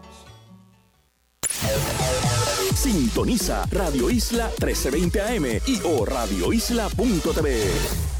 ¿Sabías que existen miles de convenios colectivos y la inmensa mayoría han sido firmados después de negociaciones pacíficas entre patronos y trabajadores? ¿Conoces que la libertad sindical, además de ser un derecho, permite a los trabajadores y patronos unirse para proteger sus intereses y libertades civiles como el derecho a la vida, la seguridad, la integridad y la libertad personal y colectiva? No te dejes engañar, organízate, lucha, únete. Mensaje de la Unión de Periodistas, Artes Gráficas y Ramas Anexas UPAGRA en su 60 aniversario. Estás escuchando Dialogando con Beni por Radio Isla 1320 y radioisla.tv. A los 16 morí en un accidente de auto. A los 54 me convertí en abuelo. A los 31 fundé mi propio negocio. A los 43 le di la vuelta al mundo. A los 29 fui padre por primera vez. Cuando donas tus órganos, vives más allá de tu vida. Lifelink de Puerto Rico. Regístrate como donante en donavidapuertorico.org. Escuchar tus programas favoritos ahora es más fácil, rápido y conveniente. Descarga la aplicación Radio Isla Móvil y busca el formato podcast de Dialogando con Beni con Rosana Cerezo. Escúchalo donde quieras y cuando quieras. Radio Isla 1320, el sentir de Puerto Rico. En la vida a veces sentiremos cansancio, miedo, coraje y frustración, pero si queremos ganar esa batalla, es importante que comencemos a pensar que nada es imposible. Arriba ese ánimo, yo voy a ti, vive. Si necesitas ayuda, llama a la línea paz de AMSCA al 1-800-981-0023. 1-800-981-0023. Un mensaje de AMSCA y Radio Isla 1320.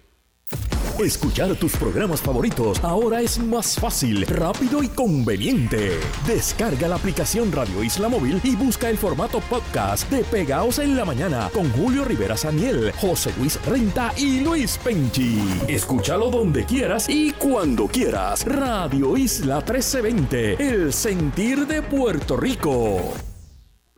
Radio Isla 1320 te presenta la motivadora Lili García. ¿Cómo afecta el estrés los niveles de azúcar en la sangre? Pues dos tipos de estrés pueden cambiar los niveles de azúcar en la sangre, el estrés físico, el estrés mental o emocional. Cada tipo de estrés afecta los niveles de azúcar en la sangre de manera diferente. El estrés físico por lo regular causa aumento de los niveles de azúcar en la sangre. El estrés físico incluye pues enfermedades, cirugía, lesiones. El estrés mental o emocional tiene efectos mixtos dependiendo del tipo de diabetes que tenga. Diabetes tipo 1, pues el estrés mental puede aumentar o disminuir los niveles de azúcar en la sangre. Diabetes tipo 2, el estrés mental por lo general aumenta los niveles, disminuir los niveles de azúcar en la sangre. Diabetes tipo 2, el estrés mental por lo general aumenta los niveles, disminuir los niveles de azúcar en la sangre. Diabetes tipo 2, el estrés mental por lo general aumenta los niveles, disminuir los niveles de azúcar en la sangre. Diabetes tipo 2, el estrés mental por lo general aumenta los niveles, disminuir los niveles de azúcar en la sangre. Diabetes tipo 2, el estrés mental por lo general aumenta los niveles, disminuir los niveles de azúcar en la sangre. Diabetes tipo 2, el estrés mental por lo general aumenta los niveles, disminuir los niveles de azúcar en la sangre. Diabetes tipo 2, el estrés mental por lo general aumenta los niveles, disminuir los niveles de azúcar en la sangre. Diabetes tipo 2, el estrés mental por lo general aumenta los niveles, disminuir los niveles de azúcar.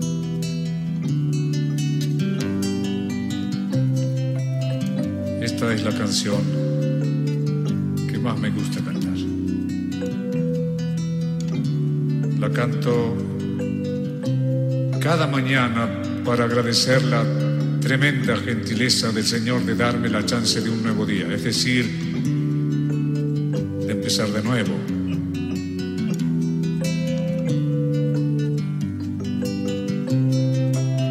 Decir, Este es un nuevo día para empezar de nuevo, para buscar al ángel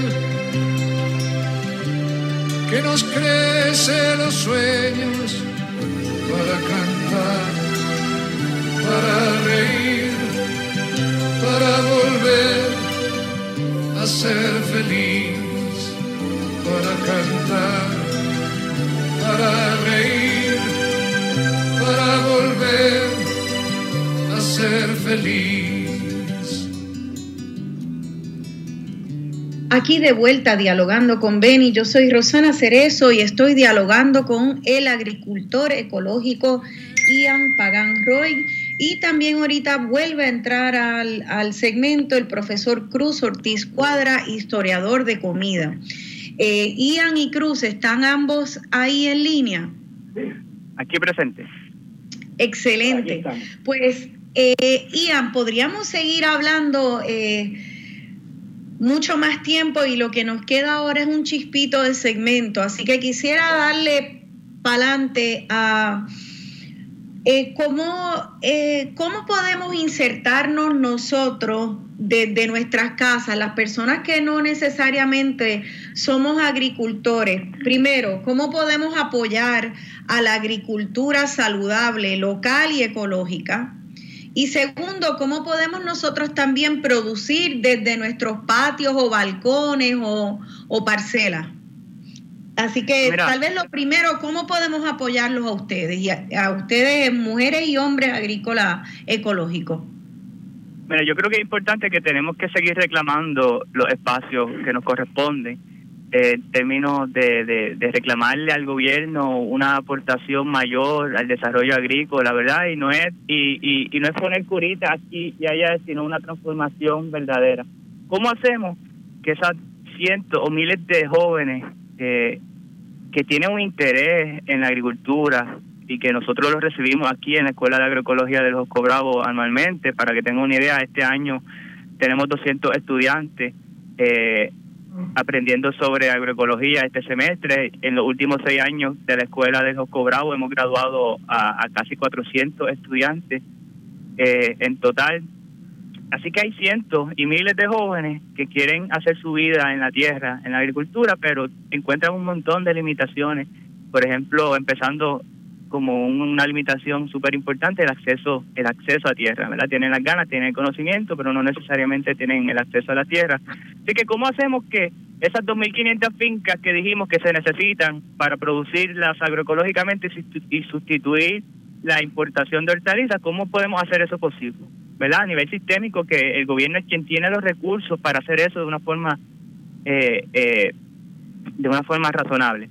Eh, por otro lado, pues, ¿qué, ¿qué pasos podemos hacer nosotros desde nuestra individualidad, nuestras familias, comunidades? Pues definitivamente, eh, igual este escenario actual ha, ha hecho que muchos agricultores tengan que recurrir a otros métodos de mercadeo más directo con la gente.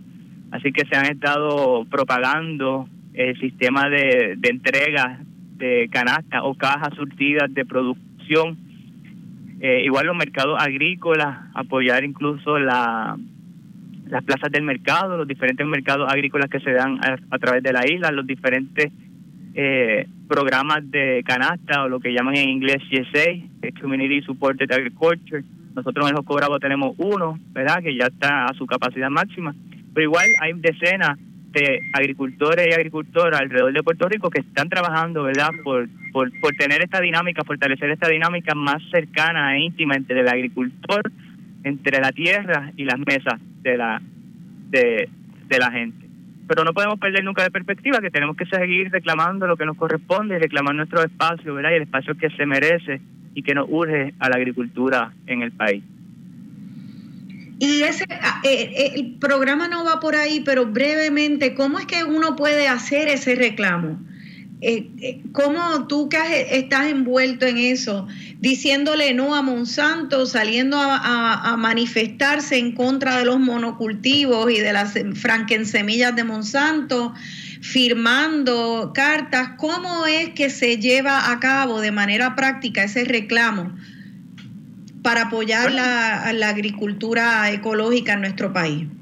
Yo creo que eso es, se puede hacer de diferentes formas, ¿verdad? Y, y, yo creo que la tecnología pues nos ayuda a eso. Hay que mantener vivo el tema constantemente, no solamente cada vez que hay una crisis, pensar en la agricultura, sino que hay que pensarla más allá de la de las crisis, ¿verdad? Y, y ahora que estamos en años de elecciones, tenemos que, que, que exigir y los medios de comunicación creo que tienen un rol súper importante en ese sentido, no solamente hablar de la agricultura cuando tenemos miedo de que tal vez no llegan los productos, tenemos que prevenir esos escenarios y la única forma de prevenir esos escenarios es apostarle eh, a la agricultura, ver qué candidatos tienen plataformas serias. Y ver la trayectoria también de esos, de esos candidatos, no solamente lo que han dicho y lo que dicen, sino lo que han hecho eh, a favor real de una transformación agrícola eh, del país las redes sociales siempre son una gran herramienta, ¿verdad?, para mantener viva eh, la, los temas.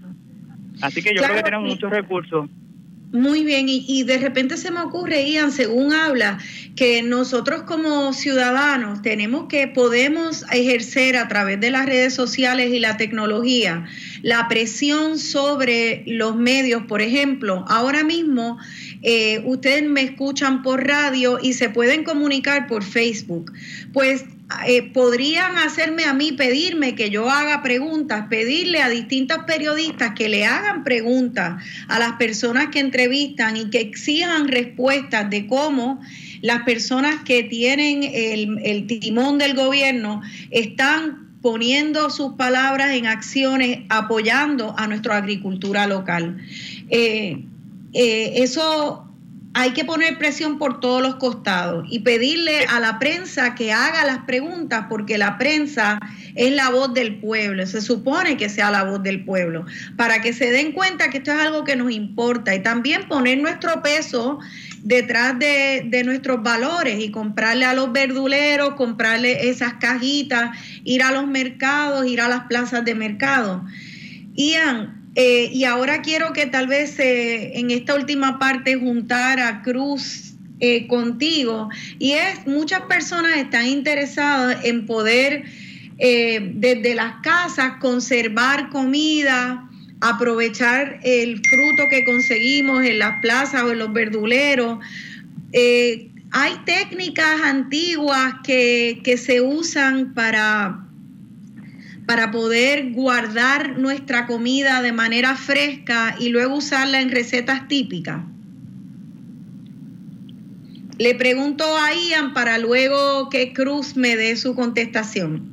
Sí, mira, definitivamente. Eh, y quería comentar también otra forma de apoyar y de exigir eh, el, el, el, apoyo a la agricultura local es como consumidores en el supermercado cuestionarle al gerente, cuestionarle a los empleados por qué no hay producción local. Estuve viendo eh, lo, lo, especial en estos días y no puedo explicarme cómo hay yautía, hay ñame eh, de otros países en el supermercado. Cuando hace una semana fui a Barranquita a comprar una semilla de, de, de ñame para sembrar acá en la finca y el agricultor me cuenta que este año ha sido fatal, han perdido toneladas de ñame, han perdido toneladas de apio, porque simplemente no se está vendiendo o los compradores, los intermediarios de los mismos supermercados están exigiendo unos precios demasiado muy eh, ridículos. Eh, y con todo esto de la pandemia, pues gran parte de los mercados, los festivales, el Festival del Apio, que era un, y, escuché la parte en donde estuvieron hablando sobre el apio, eh, pues no se dieron, se cancelaron por la pandemia, entonces pues tienen un montón de producción de apio y de otras viandas allá en la montaña que no han podido vender, pero los supermercados siguen importando eh, productos del extranjero. Qué increíble. O sea que ir directamente a donde los gerentes, pedir hablar y decir, mira, hay un montón de apio puertorriqueño que se está perdiendo porque ustedes no lo tienen aquí, ¿verdad? Exacto. Y, y, puede ser que la producción local sea unos centavos eh, con un costo mayor, ¿verdad? Pero eso es un costo que se queda, ¿verdad? Eso es un valor que se queda en el país y hay otros valores que no necesariamente lo vemos en el término en, en el precio del producto en la góndola, ¿verdad? Como el valor de sí tener cosecha en estos tiempos de emergencia, ¿cuánto daríamos eh, que en un momento de emergencia sí haya producción, ¿verdad? Que es incalculable y no se puede monetarizar necesariamente. ¿Qué alternativas tiene la gente, verdad, para producir alimentos? Bueno, la capacidad que tiene, eh, pequeños espacios, es increíble de producir nuestro propio alimento y de producir un, una, una porción sustancial de, lo, de, lo, de los alimentos. Eh, por ejemplo, hay unas técnicas, ¿verdad? Y, y para ser breve, eh, técnicas específicas como la agricultura biointensiva que establecen que un predio de mil pies cuadrados y mil pies cuadrados es tan pequeño como un cuadro de 40 pies por 25 pies, eh, podemos producir de una forma intensiva, obviamente con unas técnicas específicas, podemos producir la dieta de un adulto durante un año completo. Y eso, eso realmente es un espacio relativamente pequeño, pero igual en los techos de nuestras casas, incluso en los balcones pudiéramos producir nuestra ensalada, algunas hierbas eh, aromáticas.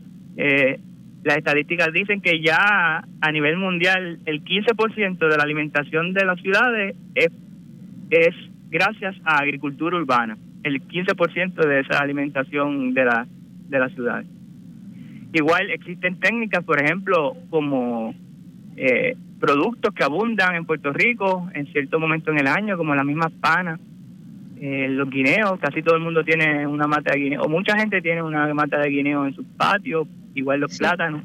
De momento eh, tenemos un cosecho de panas y, y, no podemos comernos todas las panas, hacemos algunos tostones, los podemos congelar, pero existen ciertas técnicas de conservación diversas, desde deshidratar la comida, eh, incluso fermentar algunos productos como son los encurtidos, el kimchi, pero hay otra técnica que es mi preferida, eh, que está más desarrollada en otras culturas, principalmente en culturas que tienen invierno severo, ¿verdad? Que sí es una preocupación de todos los años que van a comer en ese momento, que es lo que es la, las preservas, las conservas, en inglés le llaman canning, que es una técnica completamente accesible y básicamente es como si fuera un enlatado casero, natural, sin preservativo, y podemos conservar básicamente cualquier cosa, desde habichuelas guisada, un asopado, un sancocho, eh, panas hervidas, panas sancochadas, vianda, eh, y la podemos preservar, ¿verdad? Con una técnica de calor y vacío, pero que es accesible, que no necesitamos grandes instrumentos o instrumentos sofisticados ni nada,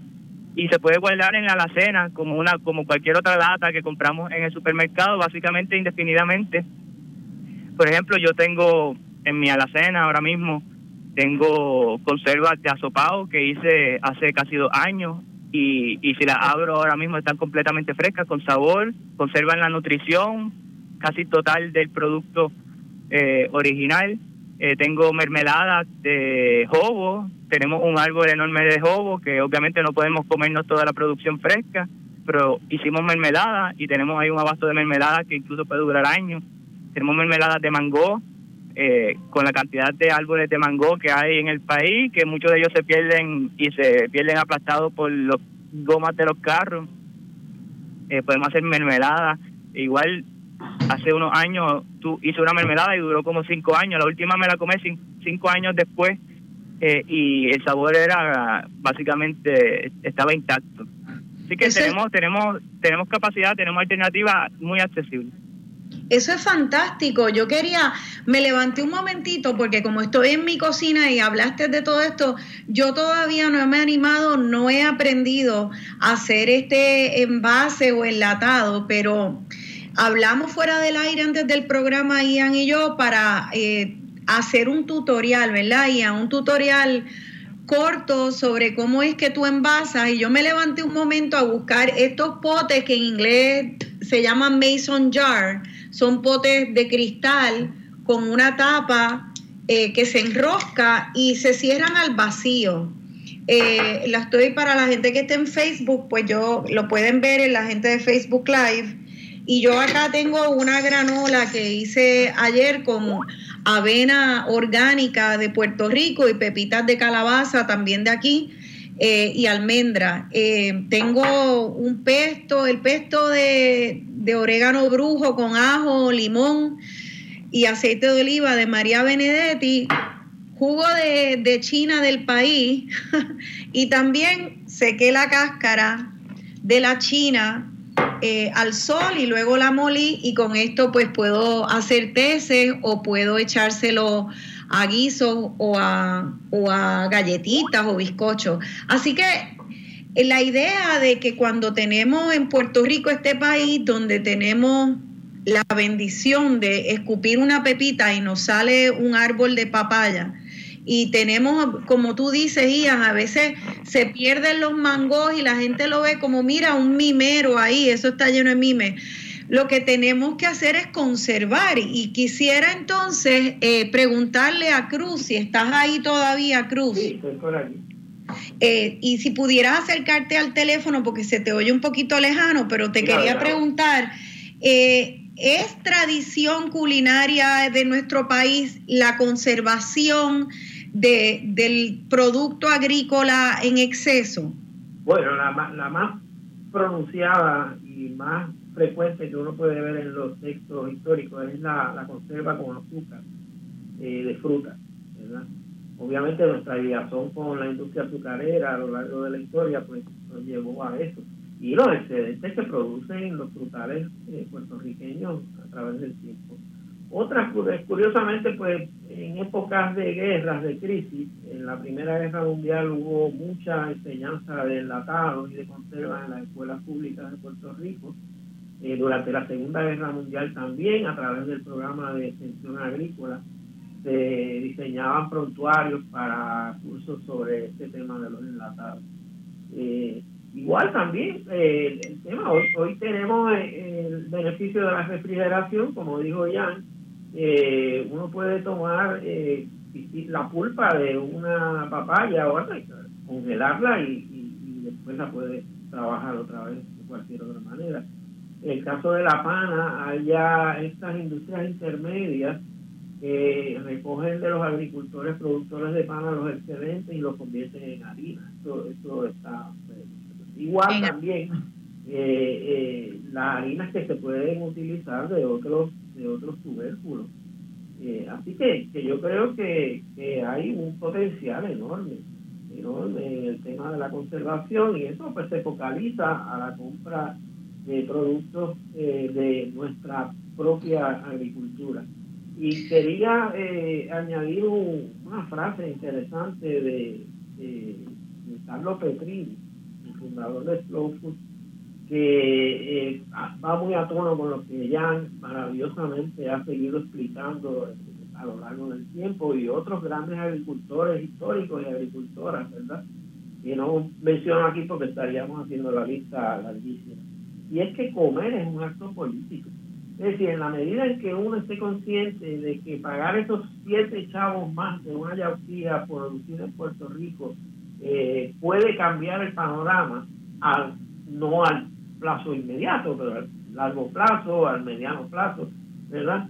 Eh, eh, tiene que estar fundamentado en esa misma conciencia. Es decir, cuando uno compra, está votando a favor de. Es decir, que es un acto político eh, increíblemente importante, que yo creo que todos los trabajos que están haciendo los agricultores a través de las redes y en sus propias fincas, está tratando de crear conciencia y hay mucha gente que está aware de, de, de, que yo creo que eso es muy importante. Y quería añadir un comentario. Ahorita ya habló de, hiciste la pregunta sobre algunos países del Caribe. Yo estaba mirando aquí en lo que estaba la pausa, mirando internet. En el caso de la República Dominicana, específicamente el arroz, el consumo de la República Dominicana anualmente es de 12.4 millones de toneladas de arroz y produce para ese consumo 11.2 millones de toneladas. Solamente importa 421 mil toneladas. Así que, que, claro, nosotros no tenemos eh, zonas eh, geográficas para producir esas cantidades, ¿verdad? Pero los intentos se han hecho eh, y a veces por nuestra propia relación colonial nos hemos fastidiado, ¿verdad? Como fue el deseo de, la directora de Agricultura de una coma de traer semillas de un ambiente agroecológico de la República Dominicana que podía aplicarse al caso puertorriqueño. Pero eh, bloquearon el tema en la aduana y terminamos nosotros comprándole las rosas a eh, que es una compañía productora de semillas en el sur de Puerto Rico. Así que, Creo que que vale la pena también recalcar la importancia de que eh, tengamos la, la conciencia de comer lo que hay en temporada y lo que es local. Y parte de esa colonización alimentaria viene de la conveniencia de los Estados Unidos crear mercados para los productos que ellos tenían en excedente. En un momento yo llegué a leer un artículo sobre cómo hubo un plan y una estrategia para que los puertorriqueños comiéramos la papa de los americanos y dejáramos de comer la pana que es tan nutritiva que se da aquí con tanta facilidad. Eh, Ian, ¿qué tú piensas de eso? Eh, ¿Cómo ¿Qué tú, qué tú rescatarías del producto que nosotros comemos aquí, que hemos dejado de comer? Mira, definitivamente. Sí, hace, hace, hace como un año escribí un artículo que se llama Cuando la cuando el ñame se sublevó en contra de la papa y que básicamente pone en relieve esa eh, esa incongruencia, ¿verdad? De que con tantas viandas que tenemos en Puerto Rico, eh, empezando por, por el apio que estábamos hablando, que de las diferentes formas que podemos preparar el apio, la yautía, la malanga, la, la, batata, las diferentes variedades de ñame, la, la yuca, las diferentes variedades de yuca, y todavía gran parte de las familias consumen más papas que cualquier una de esas viandas. Entendemos que hay algo que no está trabajando bien. Sí. ¿Verdad? Eh, somos una cultura que consumimos eh, un montón de tubérculos. Yo no conozco otra cultura que coma tanta raíz como nosotros y que tengamos tanta diversidad y que haya y que, y que cada una de esas raíces eh, de esos tubérculos sean tan versátiles en la cocina y sigamos comprando papas eh, en el supermercado. ¿Verdad? Eh, yo, yo, yo creo que es una cuestión también de, ¿verdad? De, ese, de, esa, de esa colonización eh, culinaria tal vez que ha sucedido, pero definitivamente un proceso como de reafirmación de nuestra identidad, de nuestra cultura, de nuestra agricultura, empezar a, a, trabajar nuestras viandas, que es lo que se da muy bien, que son sabrosas y versátiles. Claro, es lo que se da muy bien. Y lo que se da muy bien, ya lamentablemente se nos fue el tiempo. Me piden que, ya cerremos para dar paso a Voz Alternativa con Marcia Rivera. Eh, quiero, eh, quiero eh, bueno, primero emplazarte, Ian, a la cita nuestra de poder ofrecer ese pequeño tutorial de cómo hacer el envasado de las comidas que, podamos conseguir, sea envasar panas o, o, viandas o frutas o hasta comida como asopao o arroces con pollo. Eh, todo eso tú no lo puedes enseñar. Seguro que sí, seguro. Tremendo, pues tal vez entonces hacemos ese junte dialogando con Benny Josco Bravo, lo hacemos virtual y cogemos esa clase con Ian y Cruz, pues eh, tal vez una vez lo envasemos, tú nos das la receta para cómo hacer un buen asopado. ¿Qué te parece? Pues, claro que sí. La clave siempre está en lo que llamo el flavor principle, que es que tenga sofrito de verdad. Y ese sofrito de verdad lo podemos hacer desde los tiestos en nuestras casas, recao, cilantro, orégano brujo, eh, son muchas las cosas que podemos crecer y eso nos conecta con la magia y la resurrección que siempre a cada día nos ofrece nuestro planeta. Yo creo que una vez nos ponemos, nos conectamos con la tierra, pues nos conectamos también con la maravilla eh, nuestra y nos empoderamos a ser gestores de nuestra salud y nuestra alimentación. Así que le doy las gracias a ambos invitados hoy, al profesor Cruz Ortiz Cuadra y al, al agricultor ecológico Ian Pagan Roy. A ambos muchas gracias por estar con nosotros. Gracias a ti. Gracias. Y feliz domingo de Pascua a todos ustedes. Los dejo con la canción de Facundo Cabral. Este es un nuevo día, porque lo es, es un nuevo día donde a pesar de la pandemia que, que dicta este, esta nueva era, pues sabemos que podemos rescatar sabiduría de antaño para que esta nueva era nos encuentre a nosotros, a nuestra tierra y a nuestra patria en el centro de nuestra producción saludable. Se despide de todos ustedes su servidora Rosana Cerezo. Es decir, de empezar de nuevo